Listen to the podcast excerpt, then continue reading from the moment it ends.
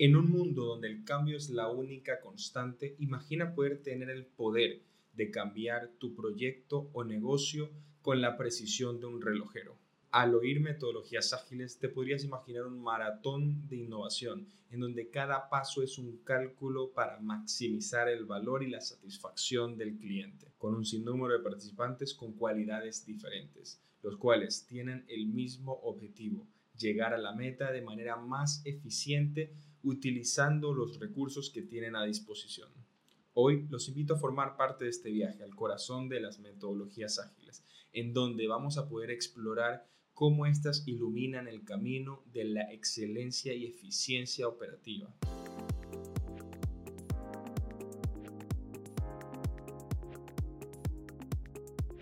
Bienvenidos a Pensemos Out of the Box, un espacio donde desafiamos lo convencional con ideas frescas, con el fin de crear agentes del cambio capaces de promover no solo el agilismo dentro de sus empresas, sino una mentalidad totalmente distinta para romper paradigmas y desafiar el status quo. En nuestro viaje anterior desvelamos todos los misterios del agilismo y cómo este es un arte que crea valor dentro de nuestras empresas y cómo tenemos que operar, innovar y conectar con cada uno de nuestros clientes. Hoy nos vamos a sumergir mucho más profundo navegando por las corrientes cambiantes de las metodologías ágiles. Un conglomerado de estrategias que nos ayuda no solo a sobrevivir, sino también a florecer dentro de este laberinto de la modernidad empresarial. Acompáñame mientras desplegamos este mapa explorando las metodologías ágiles desde su nacimiento en la industria del software hasta después de haber cruzado mares y montañas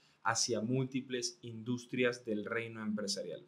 Así que ajusta tu brújula y prepárate para zarpar, porque en Pensemos Out of the Box creemos que el futuro no es algo que te sucede, sino algo que construimos día a día, con el agilismo como nuestro norte. En la penumbra de los últimos años del siglo XX, un grupo de personas se encontraban en una encrucijada.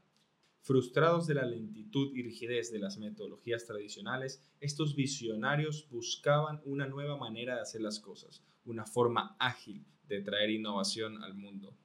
Así nació el Manifiesto Ágil, una declaración de intención de querer hacer las cosas de una manera distinta por parte de este grupo de personas. Lo que comenzó en la industria de la programación rápidamente fue visto como algo aplicable mucho más allá debido a sus principios de adaptabilidad, cambios rápidos y enfoque centrado en el cliente, se fue moldeando a múltiples industrias bajo distintas metodologías. Estas se transformaron en una bandera que ilumina el camino de distintos líderes para la implementación dentro de múltiples industrias. Construcción, marketing, recursos humanos e informática son tan solo algunas de las implementaciones que tienen estas metodologías dentro de nuestro día a día. Esta transformación no se trataba solo de un cambio de herramientas o procesos, sino que iba mucho más allá, un cambio de mentalidad. Las organizaciones pronto comenzaron a darse cuenta que el éxito no se encontraba dentro de planes robustos o de actividades mecánicas, sino que era dentro de la rapidez que teníamos para la adaptabilidad de las nuevas necesidades de nuestros clientes y nuestros colaboradores. Hoy las metodologías ágiles van mucho más allá y permiten a las empresas y los líderes el gestionar los recursos y buscar eficiencia dentro de sus procesos, cultivando la cultura no solo en emprendimientos que desean crecer de manera escalada y rápida, sino también en empresas centenarias que desean reinventarse con el fin de buscar adaptabilidad y rapidez dentro de sus procesos de satisfacción al cliente. Empresas de todo el mundo, sin importar el tamaño, han adoptado este tipo de cultura debido a que han encontrado que el éxito de su estrategia yace en la creación de estos ambientes en donde transforman los grandes desafíos en grandes oportunidades. En nuestro viaje hacia el agilismo nos hemos adentrado en algo conocido como capitalismo consciente, una visión holística de los negocios sobre el cual profesa que las organizaciones deben de crear no solo valor financiero para sus accionistas, sino también un impacto real dentro de sus esferas de impacto, siendo estas sus colaboradores, sus clientes, la sociedad o incluso el medio ambiente.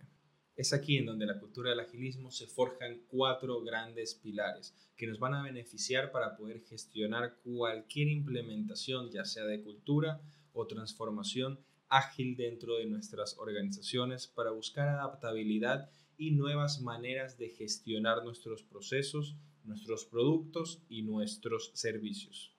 El primer pilar nos habla que en el centro y el corazón de la cultura deben de estar siempre las personas. Nosotros dentro de las organizaciones siempre vamos a tener procesos y herramientas. Sin embargo, las metodologías ágiles nos piden redefinir cómo nosotros vamos a gestionar el interés, las necesidades y los dolores de nuestros equipos de trabajo y de nuestro cliente.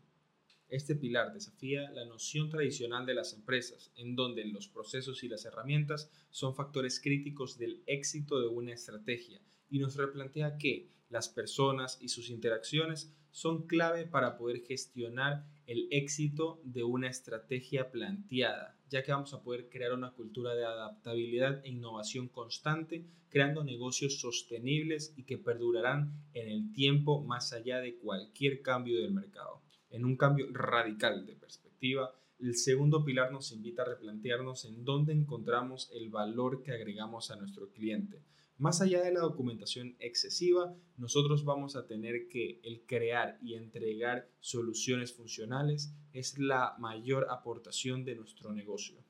Este principio nos invita a priorizar la acción y materializar en productos o procesos tangibles a crear ideas que podamos implementar en el mundo real para que sea la retroalimentación del cliente el que lidere el éxito. El tercer pilar manifiesta la importancia de crear y construir ambientes abiertos y colaborativos con nuestros clientes en lugar de limitarse a especificaciones contractuales. El agilismo aboga por la asociación del cliente dentro del equipo para que éste pueda formar parte del desarrollo hasta la entrega del producto, con el fin de no solo cumplir, sino exceder las necesidades y satisfacción del cliente a través de una retroalimentación constante del mismo.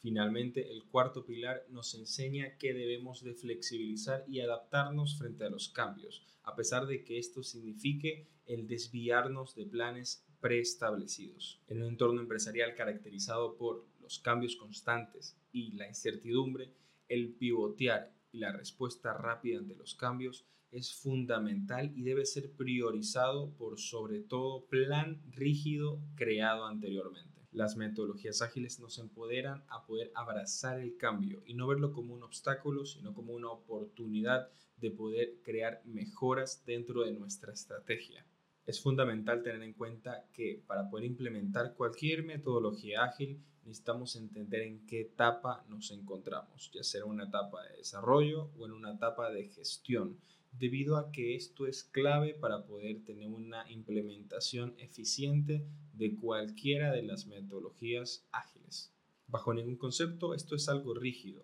que tiene que terminar el paso 1 para ir al paso 2, sino que es algo evolutivo, que va iterando para poder formar algo mucho más grande. Lo importante es entender en qué etapa nos encontramos para ver cuál es la herramienta y etapa de la misma que nos va a beneficiar mucho más. En la primera etapa, siendo la de desarrollo, es donde vamos a materializar e iniciar el camino de la creación de nuestro producto mínimo viable. Eso que va a tener las características mínimas que necesita nuestro cliente. Asimismo, vamos a poder probarlo dentro de un mercado controlado con el fin de poder hacerlo evolucionar y crear algo mucho más fuerte y potente. En la conceptualización bosquejamos las soluciones en base a las necesidades que tenemos de nuestros clientes. Este es el momento de preguntar, explorar y soñar en grande para crear las líneas que delimitarán nuestro producto mínimo viable.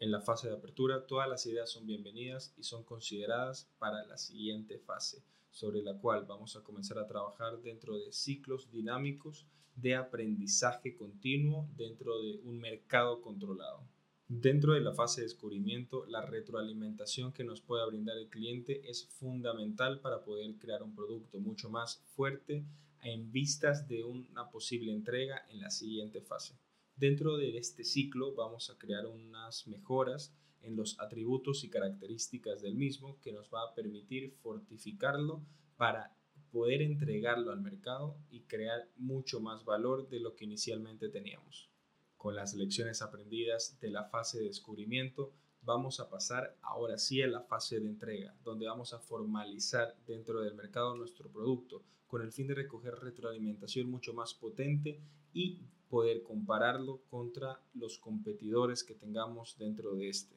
con el fin de poder crear algo mucho más valioso que sea lo suficientemente atractivo para poder impactar de manera positiva el mercado. Para terminar, en la fase de desarrollo, el lanzamiento formaría parte de la creación de un ciclo sin fin en donde nuestro producto va a ir formando nuevos atributos con los cambios que se generen dentro del mercado. La retroalimentación constante y un pensamiento de mejora continua es vital para poder crear esos ambientes de desarrollo continuo. En el otro extremo tenemos una etapa de gestión, en donde ya no vamos a tener un enfoque hacia el producto, sino hacia el equipo y la organización, sobre el cual se va a dividir en dos vertientes, la de escalabilidad y la de liderazgo. Existe un desafío en la escalabilidad, el cual vendría a ser cómo logramos crear un crecimiento orgánico dentro de nuestra organización. Y es aquí donde a través de distintos métodos vamos a poder lograr un crecimiento que impacte de manera positiva no solo al mercado, sino a los procesos internos de la organización. Por último, tenemos la piedra angular del agilismo, en donde buscamos formar personas que nos permitan crear equipos motivados y adaptables ante todas las situaciones que podamos encontrar. Aquí existen un sinnúmero de pensamientos y metodologías para poder implementarlo dentro de ya sea equipos de trabajo colaborativo o dentro de una organización a través de una cultura y mentalidad ágil. Dentro del agilismo, los pilares y las etapas son fundamentales para poder implementar cualquier tipo de cultura ágil dentro de una empresa. Sin embargo, necesitamos entender que más allá de las prácticas y tácticas que podamos implementar, el agilismo es un set de mentalidades que nos va a poder brindar una aproximación hacia los desafíos para poder transformarlos en grandes oportunidades, crear ambientes idóneos a la innovación y poder impactar de manera positiva a todo lo que nos rodea.